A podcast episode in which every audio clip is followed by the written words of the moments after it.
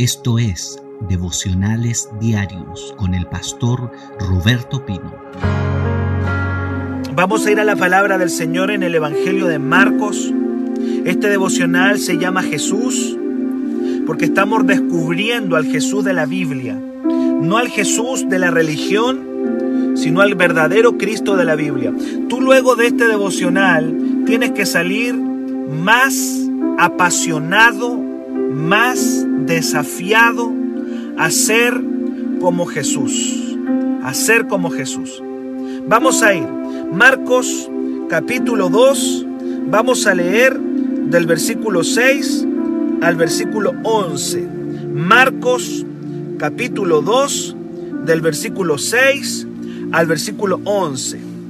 Ya habíamos visto el día de ayer que Jesús está confrontando la religiosidad de los religiosos fariseos. Cristo los está confrontando. Él acaba de restaurar un hombre que tenía su mano eh, paralizada y hablamos de la gente que se ve impedida de trabajar por diferentes circunstancias. Y quiero decirle que a Jesús sí le importa la situación en la que tú y yo podamos estar en términos financieros. A él sí le importa este hombre que tenía su mano seca, por muchos años no podía dar fruto de su trabajo, pero Cristo lo restauró aún en el día sábado, explicándole a los religiosos que las leyes de Dios se basan en el amor. Y ahora, en Marcos capítulo 2, del versículo 6 adelante, vas a empezar a ver que Jesús se gana el odio, sí, tal cual como lo escuchas. Jesús se gana el odio de dos sectores que están acá. Dice el versículo 6, y salidos los fariseos, tomaron consejo con los herodianos. Mira, aquí ya se ve dos grupos. Dice, salidos los fariseos, tomaron consejo con los herodianos contra él para destruirle. Dos grupos enemigos ahora se unen contra Jesús. El odio que existía hacia Jesús era tan grande que hay dos grupos de judíos, de hebreos, que, se está, que eran enemigos se están uniendo contra Jesús. Los fariseos eran un grupo que creía que Israel tenía que liberarse del imperio romano y los herodianos era un grupo judío que estaba a favor del imperio romano. Para que tú me entiendas, en términos actuales sería como la izquierda y la derecha. La izquierda representada por los fariseos que están contra el imperio romano y los herodianos representando la ultraderecha que está a favor del imperio romano. Estos dos grupos, la izquierda y la derecha, la derecha y la izquierda en el tiempo de Jesús se unen para destruirle. ¿Qué me enseña esto? ¿Sabe lo que me enseña? Que Jesús era independiente políticamente hablando. ¡Wow! Yo no sé si a alguien le habla eso, pero Jesús era tan independiente políticamente que lo odia la izquierda y lo odia la derecha. Los fariseos representando la izquierda, ellos no querían el imperio, y los herodianos representando la derecha que estaban a favor del imperio. Te vuelvo a repetir, Jesús era tan independiente en términos políticos que lo odian ambos sectores y ambos sectores están confabulando para destruirlo. Y eso me enseña que en este tiempo nosotros también tenemos que caminar políticamente en independencia. ¿A qué me digo con independencia? No te abraces tanto a ningún partido. Sácate la camiseta del socialismo, sácate la camiseta de renovación nacional, sácate la camiseta.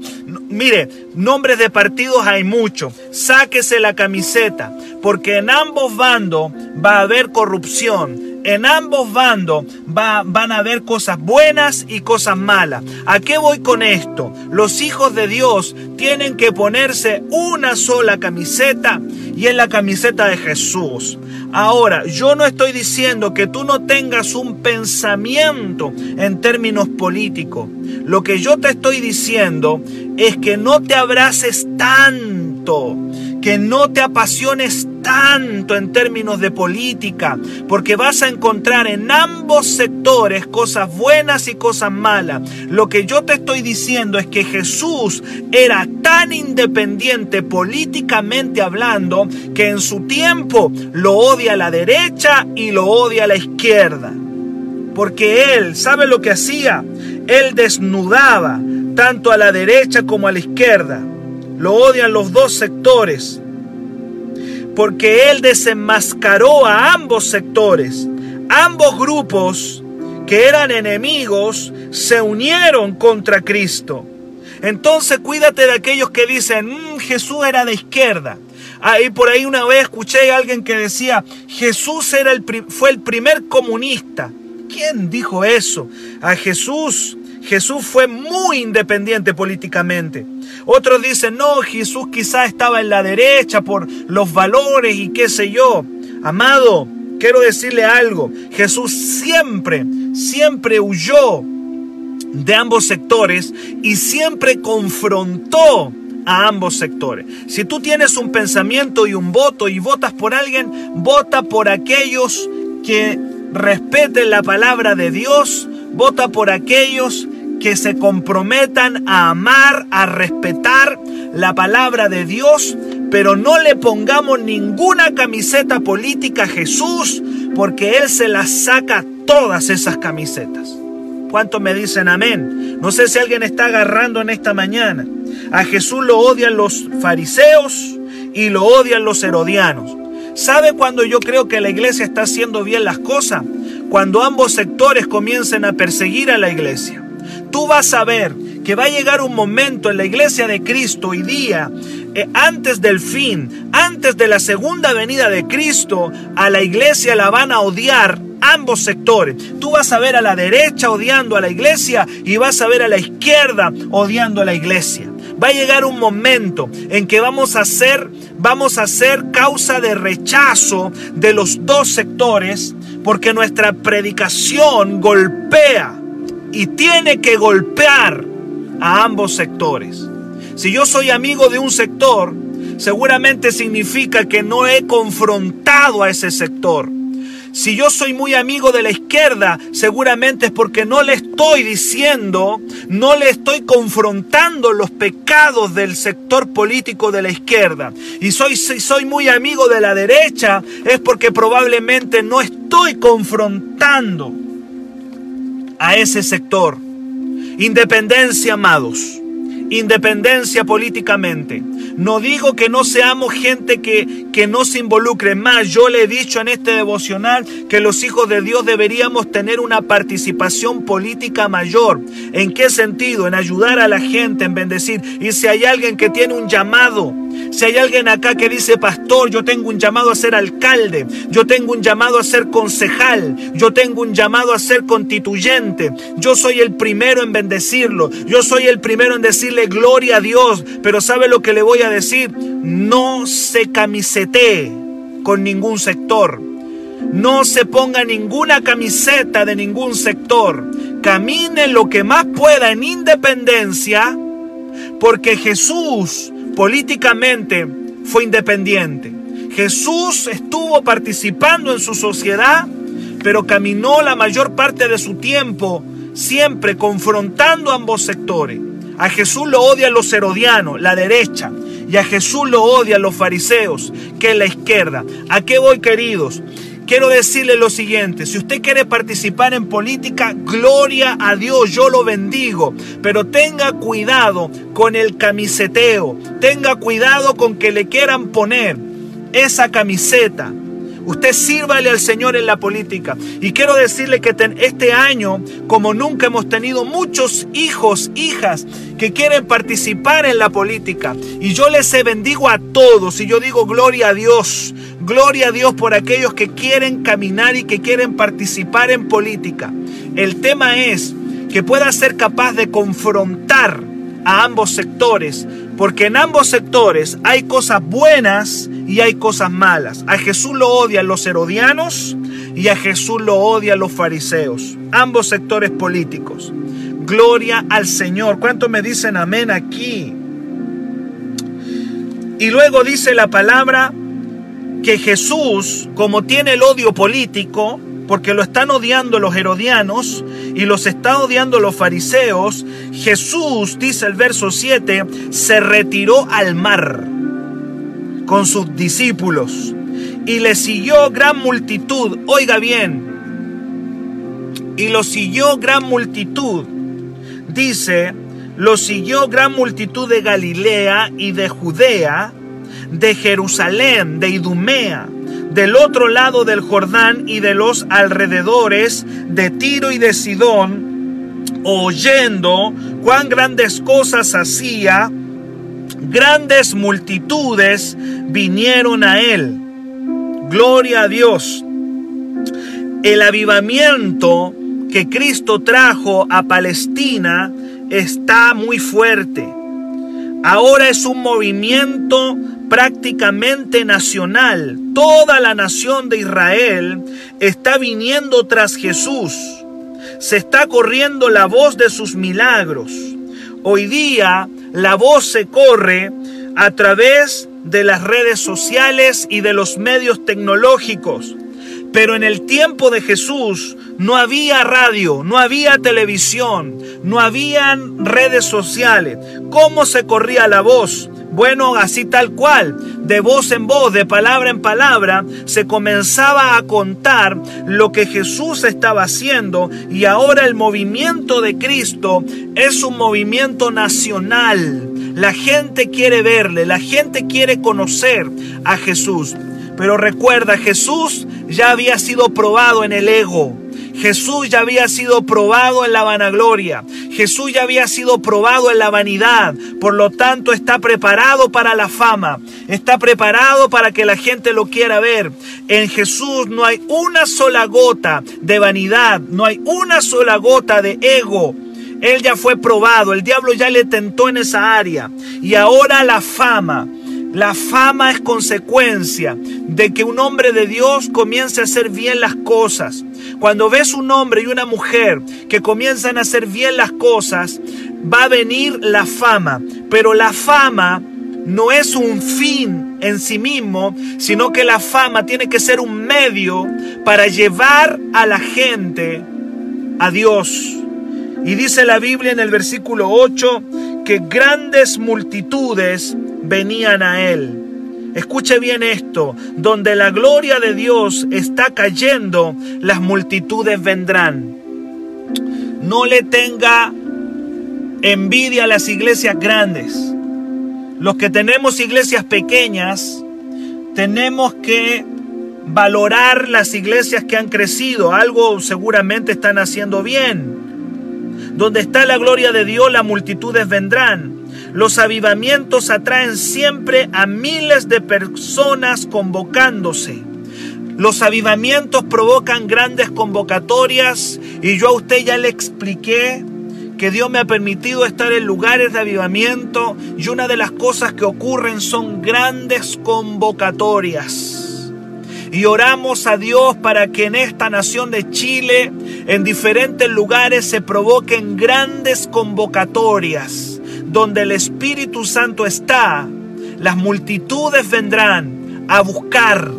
Vienen por milagros, vienen por, el, por, la presencia de Dios y Dios hará algo grande. Dios bendiga a nuestra nación y es mi, mi oración de que en esta nación puedan venir grandes multitudes a las plantas de Jesús. Que las iglesias crezcan, que las iglesias crezcan, que renuevo crezca. Padre, declaramos, quiero que me ayude a profetizar, declaramos que así como el movimiento de Jesús en Palestina trajo grandes multitudes a Jesús, que el movimiento del Espíritu Santo en Lebu, en la provincia de Arauco, en Concepción, en Angol, en Temuco, en, en, Santiago, en Valparaíso, en Ovalle, Señor, en Osorno, traigan grandes multitudes a las plantas de Jesús.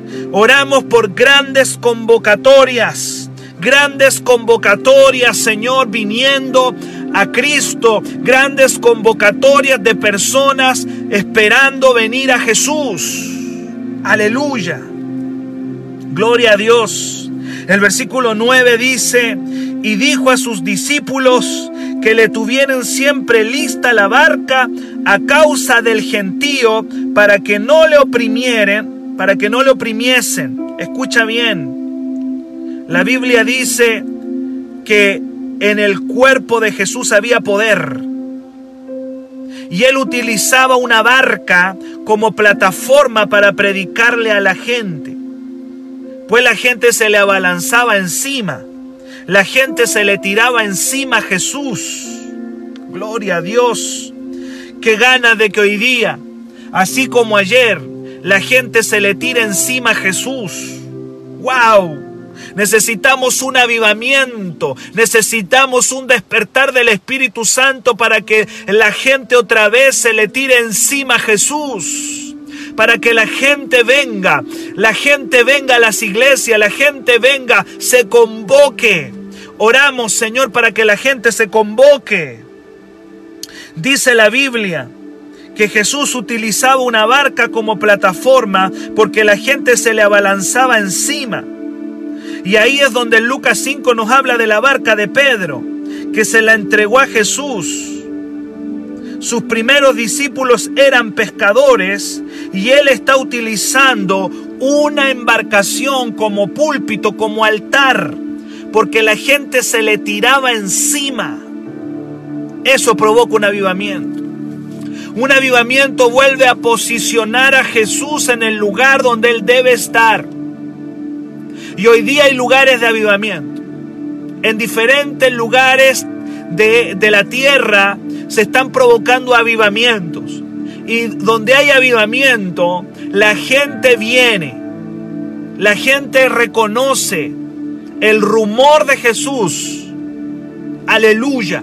Que vuelva el rumor de Jesús a nuestra tierra y que la gente venga a lugares de avivamiento y que renuevo donde quiera que esté se transforme en una plataforma de avivamiento. Señor, queremos ser tu barca.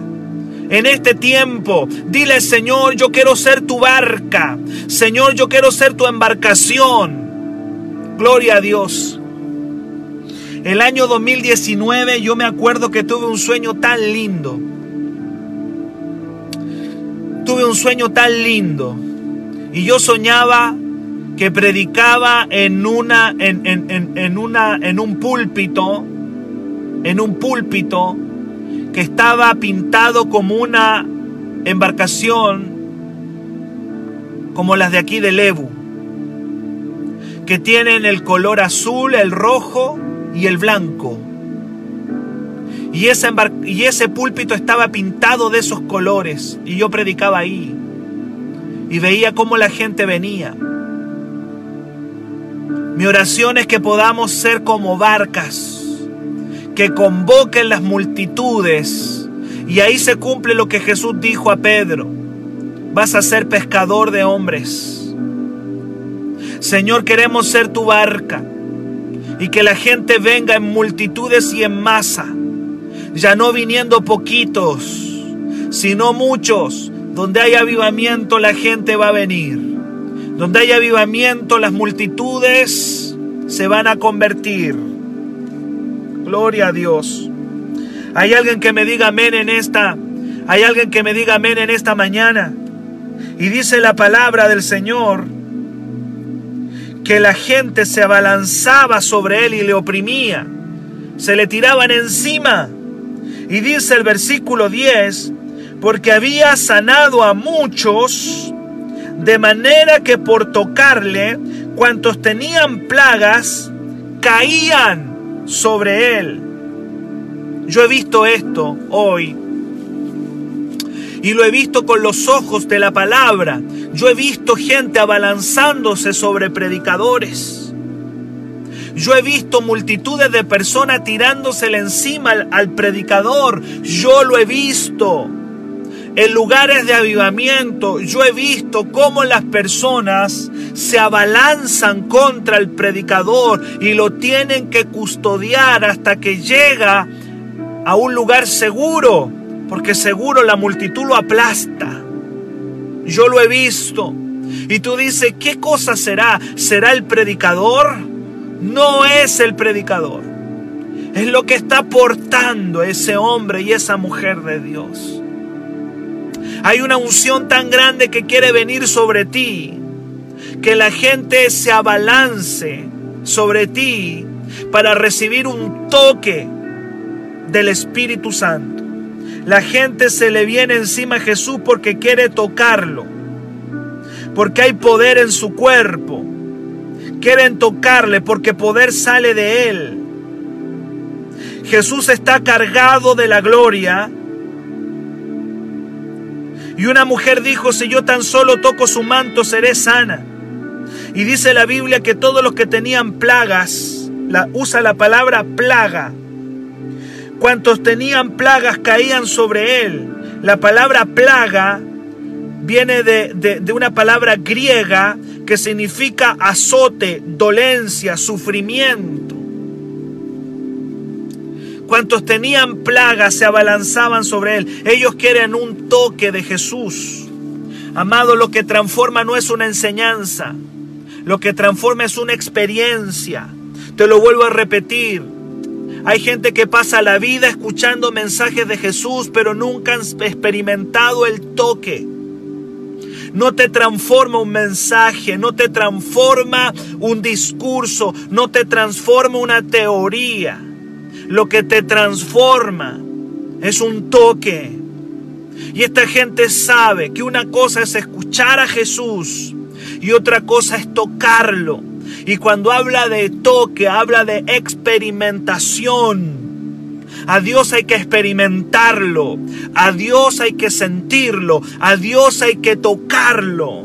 No basta solamente con escuchar un discurso, un mensaje, eso cualquiera lo hace. No es una misa donde voy a escuchar a un sacerdote o un culto donde voy a escuchar a un pastor. Es el toque cuando tocas, entras a una dimensión y esa dimensión se llama experiencia. Hay muchos que están conformados con mensajes, con teoría. La teoría no cambia. El conocimiento no transforma. Yo fui parte por muchos años de una iglesia donde se hablaba de mucho conocimiento, pero donde se menospreciaba la experiencia.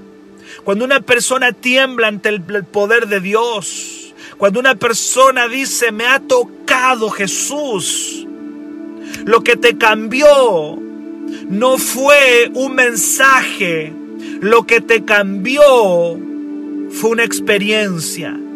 La experiencia que tuvo Saulo camino a, Damasco es, Saulo por mucho tiempo había escuchado de la Biblia, de mensajes, hasta que recibió el toque sobrenatural. Aleluya. Necesitamos más toques sobrenaturales en nuestras iglesias. Qué lindo es cuando la gente dice, me ha tocado Jesús. Me ha tocado experiencia, experiencia no solamente mensaje teórico. Y no solamente la gente es transformada con el toque. El año 90 y 94, 95 yo experimenté el toque de Jesús. El toque del Espíritu Santo. 94, 95. ¡Wow! Era, era un muchachito nada más, quizá de 14, 15 años. Y yo se los he contado tanto, yo no sé cuándo tú experimentaste el toque. Cuando uno experimenta el toque, no eres nada. No eres nada. Quedas hecho nada delante de la gloria. Esta gente no solamente viene a escuchar a un predicador. No basta solo con escuchar un predicador. Basta con tocar la gloria de Dios. Y al tocar esa gloria, al entrar en esa dimensión de una experiencia con Jesús, eres transformado. Y el que se drogaba no se droga más. Y el que se alcoholizaba ya no se alcoholiza más. Y el que era violento ya no es más violento porque la presencia lo tocó. Hay una dimensión de gloria. La Biblia es el testimonio de hombres y mujeres que tocaron el cielo en algún momento. Y esta gente quiere tocar, no solamente escuchar. Los fariseos solamente le entregaban mensajes a la gente. Jesús le está trayendo a la gloria. ¿Cuántos dicen amén? Sus plagas están saliendo, dice la palabra. Sus plagas están saliendo. Y dice el verso 11, y los espíritus inmundos, y voy terminando, amados, y los espíritus inmundos, al verle, se postraban delante de él y daban grandes voces diciendo, tú eres el Hijo de Dios. Si hay otro elemento que trae un avivamiento, es un movimiento de liberación de demonios. Es un movimiento de liberación. Hay muchas iglesias que le huyen a la liberación. El avivamiento trae liberación de demonios. Hay muchas enfermedades que son provocadas por espíritus inmundos. La ciencia médica no tiene la respuesta a muchos males. Solamente van a dopar a la gente con medicamentos para que se sientan mejor. Pero el problema es espiritual y mientras no se solucione el problema espiritual, los medicamentos solamente van a traer una, una calma temporal. Los demonios son reales. Y aquí dice la palabra que los espíritus inmundos, al ver a Jesús delante de él, daban voces, dice la palabra, y se postraban delante de Jesús. Jesús no está buscando los demonios. Son los demonios que se postran delante de Él y le gritan, tú eres el Hijo de Dios. Escúcheme bien esto, porque aquí hay un principio importante con el cual quiero cerrar hoy día. Los demonios reconocen a Jesús, pero no le obedecen. ¿Qué me enseña esto? No basta con solamente reconocer a Jesús. Hay que servirle y hay que obedecerle. Los demonios no solamente reconocen a Jesús, sino que le adoran, porque dice la palabra que se postran delante de Él, pero no le obedecen. La obediencia es la marca de un verdadero hijo. Los demonios se están reconociendo a Jesús, se están postrando delante de Él, pero jamás un demonio estará dispuesto a obedecer no basta solo con decir, Jesús, tú eres el Hijo de Dios y postrarse. A Jesús hay que obedecerle. De lo contrario, una persona que solamente lo reconoce de boca y se postra, no ha superado el nivel de un demonio, porque los demonios se postran y le reconocen, pero no le obedecen. Todo el infierno reconoce a Jesús, pero no le sirve, no le sigue, no le ama, no le obedece. Amado, no caigamos al nivel de los demonios. No caigamos al nivel de los espíritus inmundos. Tú y yo somos hijos y la marca de un hijo no es solamente postrarse, no es solamente levantar la manito y decir eres el hijo de Dios. la marca de un hijo es la obediencia. Es la obediencia. Y los demonios, los demonios reconocen y se postran ante la gloria de Dios, ante la gloria de Jesús. Para mayor información, escríbenos al WhatsApp más 569 733 19817